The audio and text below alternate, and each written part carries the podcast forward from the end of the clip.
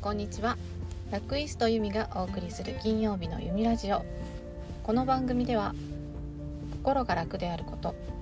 体が楽であること楽しいことそんな楽につながるお話をしています、えー、毎日、えー、雨が続いてたんですがここ数日暑くてもう真夏のような天気で昨日は温度計車の中の温度計が45度になっていて驚愕したんですけどまだ6月ですよ。6月でこの暑さ。12月になったらどんだけ暑くなるんでしょうね。っていうのをよく高校の科学の先生が言ってたなっていうのを思い出しました。親父ギャグをよく言ってくれてた楽しい先生でした、えー、今日のテーマです。今日のテーマは先週、えー、お伝えした京都旅行で、えー、出会いにフォーカスしたっていうお話をしたんですが、え京都旅行で気づいたことについて環境の大切さですね。京都は観光客がもうほぼ100%戻ってきていてタクシーの運転手さん曰くこの時期6月ってちょっとこう閑散期に入る頃だそうなんですが今年は全然そんな感じじゃなくどこにどこの観光地、えー、京都市内の観光地行っても外国人が8割9割っしゃってすごくにぎわっていました。って思ったことなんですがその外国人観光客が多いのでどんな小さな、えー、お土産屋さんとかあと飲食店とかでも絶対外国人の方があのお客さんとして入ってくれるので中でこう接客している方たとえそれがおじいちゃんだったりおばあちゃんだったり学生さんだったりしても皆さんその外国人の方に対してのそのコミュニケーションが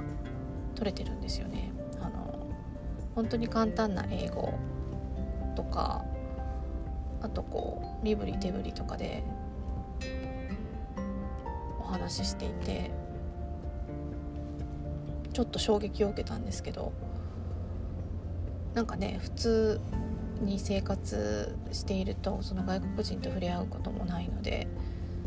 そういった場面に出くわさないのでもし出くわした時に多分おどおどしてしまう。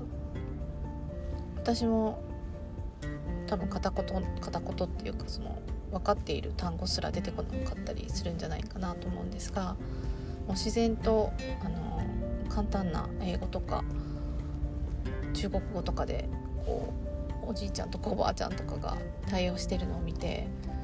わあやっぱり環境って大事だなと思って語学をその勉強するにおいて、ね、そこの国に住むのが一番早道だよっていうのをよく聞くんですけどやっぱりね環境がすごいあの影響しているなっていうのを感じました。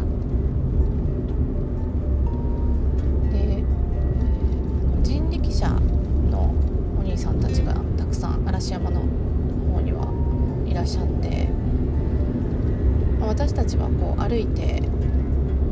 嵐山から嵯峨野の方とかに歩いて行ってたんですけど外国人の方結構乗ってて人力車に。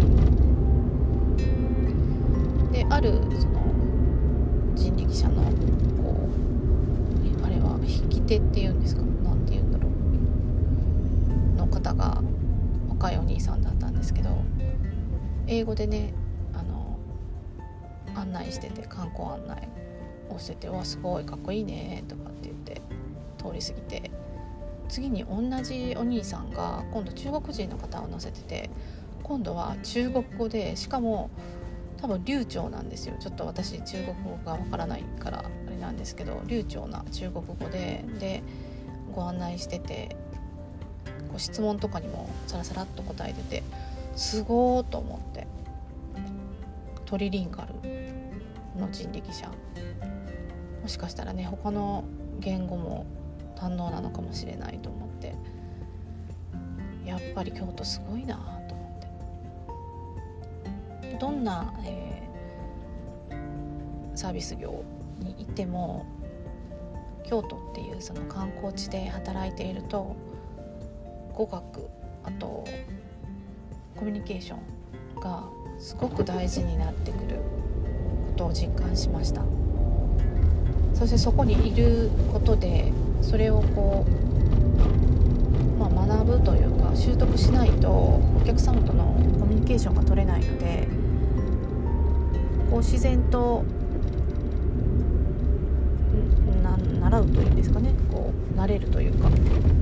でこう接客ができるようになっているというのがすごく衝撃でした。娘の高校の時の英語の先生があなたたちは普段その外国語に触れる機会がないけど東京とか大阪とか京都とかそういうこう都会や観光地外国人に人気な観光地とかに住んでいると自然と外国人の方と触れ合う機会があるのでその英語な英語でもリスニングとかはすごく力がついてくるし喋ることスピーキングも外国人の方に声をかけられることとかも多いので自然とそういう力が身についてくるけどあなたたちはそういう機会がないからあのもっと積極的勉強しないと英語に触れていかないと大学に入った時に困るよっていう話をしてくれたっていうのを娘に聞いてああ本当だなと思いました。なのでねあの若いうちから